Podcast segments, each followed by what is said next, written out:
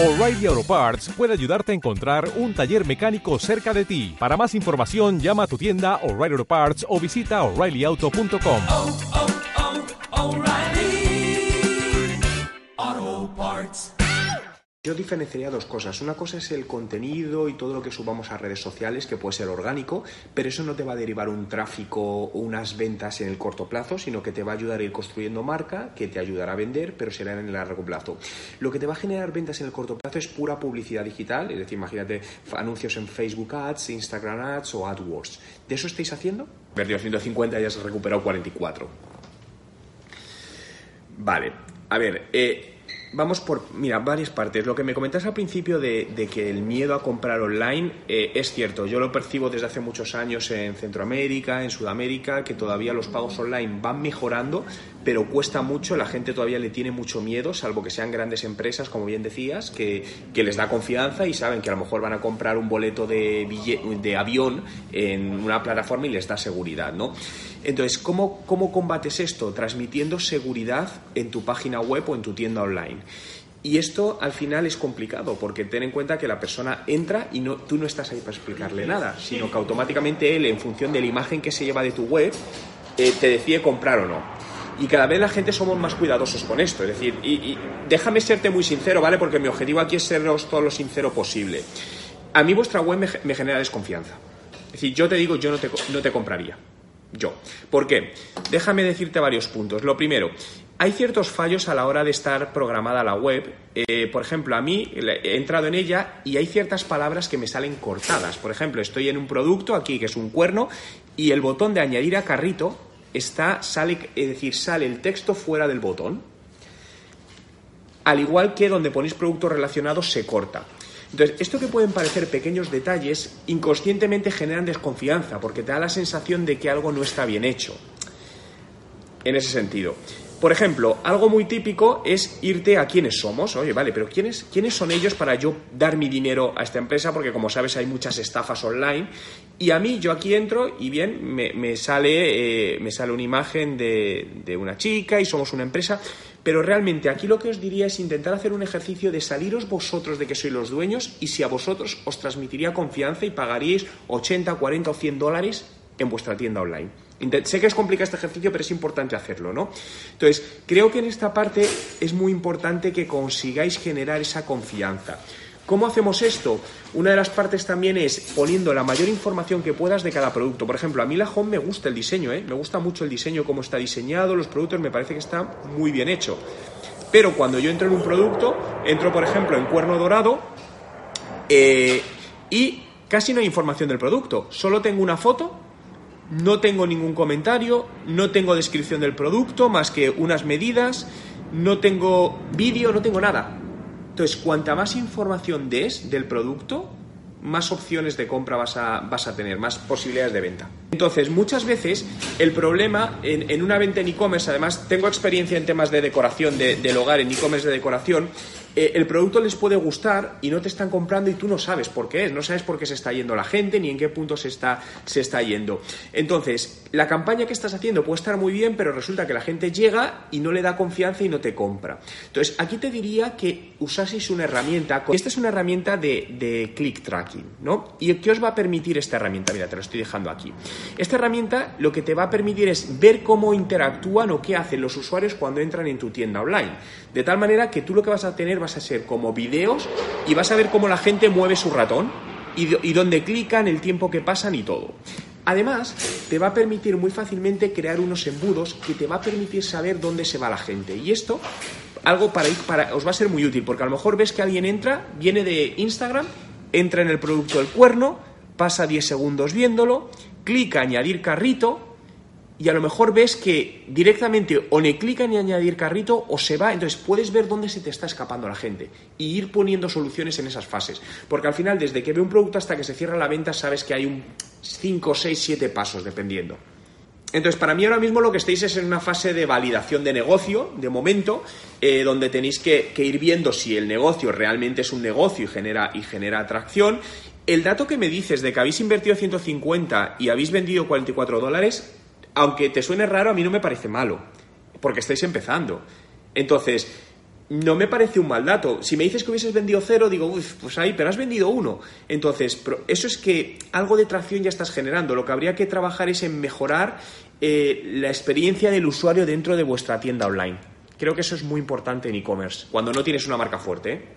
Entonces, básicamente, todo lo que os debe, acabo con esto, todo lo que, lo que debéis hacer ahora mismo es recoger datos para entenderlo, ir haciendo cambios en base a esos datos, ¿no? En ir optimizando los procesos que tenéis actualmente. Dedicaría mucho tiempo a analizar esos datos. Al final, tienes que invertir mucho tiempo en ver esos videos, en, ¿sabes? Para entender, para entender qué es lo que hace la gente en tu negocio y qué es lo que está pasando por lo cual no compran todo lo que os podéis apoyar en, empresas externas como esa que me comentaba, yo creo que es muy bueno porque os va a dar autoridad de marca. Incluso si os lo permiten, yo destacaría eso en alguna parte de la web. Porque si esa empresa es conocida y la gente cuando ve tu producto ve que estás colaborando con esa empresa, les va a dar confianza, va a decir, ah, bueno, está trabajando también con esta empresa, ah, entonces es que son buenos. Ese es un poco el, el movimiento cerebral que hacemos las personas, ¿no? Cuando vamos a comprar online. De todas maneras, Mira, por si te vale este dato, el dato medio de conversión en e-commerce es de un, de un 2,5%. Es decir, de cada 100 visitas se supone que 2,5 compran. Esto quiero también que lo cojas con, eh, con, hilos. No lo tomes al pie de la letra porque es uno genérico, entonces está, eh, cada e-commerce es un mundo, ¿no? Pero bueno, para que te hagas un poquito a la idea de que pues a lo mejor un 1, un 2% no sería un mal dato.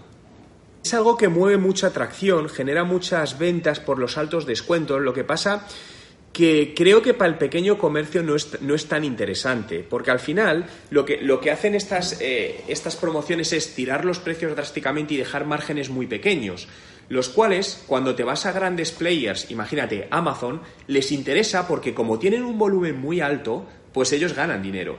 Pero claro, cuando te vas a pequeño comercio, que a lo mejor dices, oye, es que he vendido dos y me deja un margen muy pequeño, pues no es del todo interesante, ¿no? Entonces, de hecho, yo he visto como muchos comercios se quejan de estas promociones, no las hacen porque salen perjudicados, porque al final dicen, pues es que no nos interesa porque tenemos que bajar mucho nuestros márgenes para ser competitivos. Eh, lo bueno que hay es que en el mundo de la decoración eh, eh, hay mucho negocio online, hay mucho, mucho movimiento. Creo que hay una parte importante offline también. Es decir, yo en la medida de lo que si os es posible, llegaría a acuerdos con tiendas físicas donde podáis tener vuestros productos de alguna manera en especie showroom, hacer estas llamadas pop-up stores puntuales, ir a eventos, eh, eventos de, relacionados con el hogar, con la decoración, con el, con el interiorismo. Creo que os va a ayudar a ir a dar a conocer la marca poco a poco. Sí, eso me parece interesante porque al final lo que tienes que buscar ahí, por un lado, bueno, puedes generar ventas, pero por el otro lado apoyarte de un tercero que tiene una tienda física para vender más sin tú tener que invertir en todo eso, ¿no? Incluso muchas veces en pop-up stores, a mí las pop-up stores me gustan mucho porque son baratas y dan buenos resultados, y es buscar sitios que no, que no es tu competencia, pero que van al mismo público. Un ejemplo, imagínate que detectáis que vuestro público eh, le gustan los perritos, los perros, las mascotas, ¿no? Pues de repente un fin de semana en una tienda que tiene temas de mascotas, pues oye, os dejan poner ahí una pequeña pop-up store dentro porque ellos también ganan algo, les pagáis algo, donde promocionáis vuestros productos ahí. Entonces, estás metiendo metiéndote en un sitio donde está tu cliente, pero el resto de, de, productos no son competencia tuyo porque es distinto. Entonces esto funciona bastante bien normalmente y los costes no son elevados. Primero validaría el negocio, claro, porque meterte en una inversión de una tienda física al final es mucho dinero, eh, es demasiado dinero. Entonces yo inicialmente no lo haría, yo inicialmente validaría el negocio para ver si realmente es un negocio y, puede, y, puede, y puede funcionar y luego si las cosas van bien, pues a lo mejor sí buscar la manera de buscar la manera a lo mejor de montar una tienda porque os puede interesar, ¿no? Hay un tema y es por el tema de la privacidad que me habías comentado y es que si los nombres de dominios, eh, los titulares es, es público, aparece todo en internet. Entonces, quería ver si habéis, lo habéis tenido en cuenta para ocultar vuestros datos. Y es que cuando, cuando lo he mirado, me salía esta empresa como que estaba, que era el quien había registrado todo, pero en registrarte en el dueño del dominio no me aparece nadie. Y eso me está llamando la atención. Habéis hecho dominio, no está vuestro nombre, está a nombre de ellos. Esto es una práctica mala. Eh, por eso, es decir, es una práctica que he visto muy comúnmente desde hace muchos años, que los empresarios, los emprendedores no saben cómo funciona esto, entonces una agencia les hace todo y lo normal es que eh, la agencia ponga que el dueño del dominio es quien, quien es la tienda online. En este caso deberíais ser vosotros o una empresa vuestra. Claro, eh, ¿por qué esto es importante? Porque ahora mismo el negocio es de ellos. Es decir, ellos mañana tienen la libertad de hacer con este dominio lo que quieran y no podéis hacer nada. Esto es como, no sé si allí se llama igual las escrituras de un piso.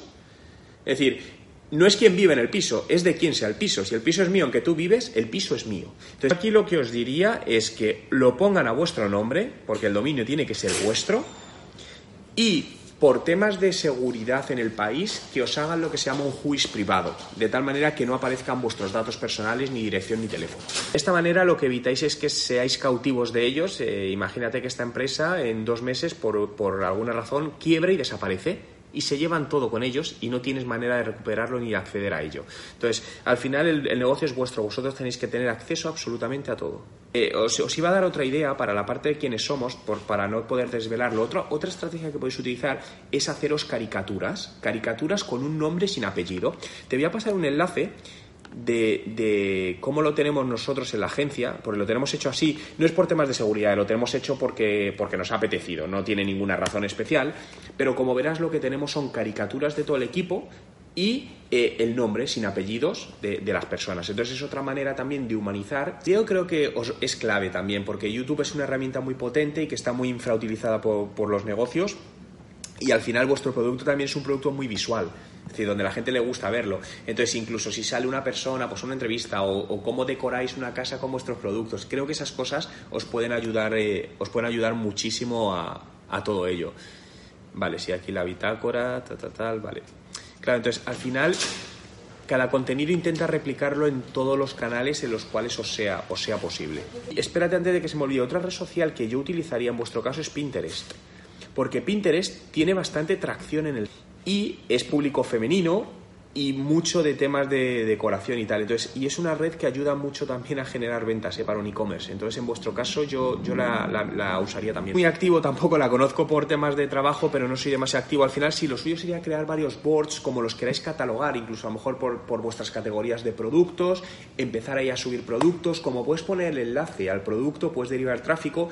Y luego tiene una plataforma publicitaria también que podéis probarla porque puede ser interesante hacer anuncios en Pinterest para que lleguen a determinado perfil de audiencia. Podcast funciona muy bien. Yo uso podcast desde hace más de 10 años y cada vez están creciendo más y funcionan muy bien porque poca gente los genera, como bien estás diciendo, y si tenéis ese agujero yo lo aprovecharía porque cuesta poco generar un podcast. Si tú haces un video, lo único que tienes que hacer luego es extraer el audio de ese video y lo subes al podcast.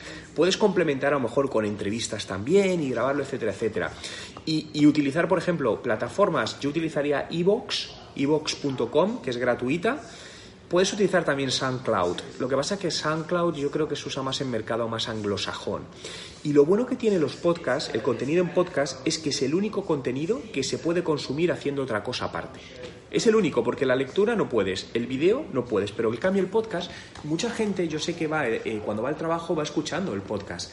En el, mientras va, claro, vas manejando y lo vas escuchando. Entonces, para mí eso es un contenido muy importante y, pensando un poco en los próximos cinco años, se están desarrollando mucho los asistentes de voz, como pueden ser Alexa y todo esto, Google Home, y todo eso va, a ir por, es por voz. Entonces, por ahí los podcasts van a tener una fuerte entrada también.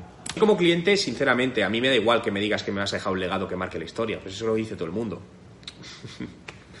decir, emocioname con algo, busca una emoción con storytelling.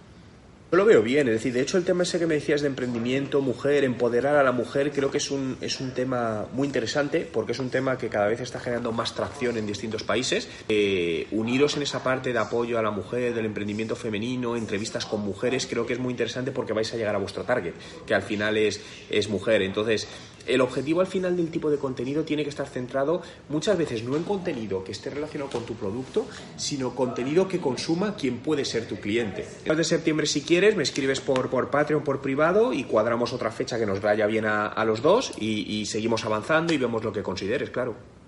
Like the my trunk. I'm a little nasty, I ain't even got a front. Looking from your head down, down in your butt. I'm like Tyson, booty. I, I, I love that ass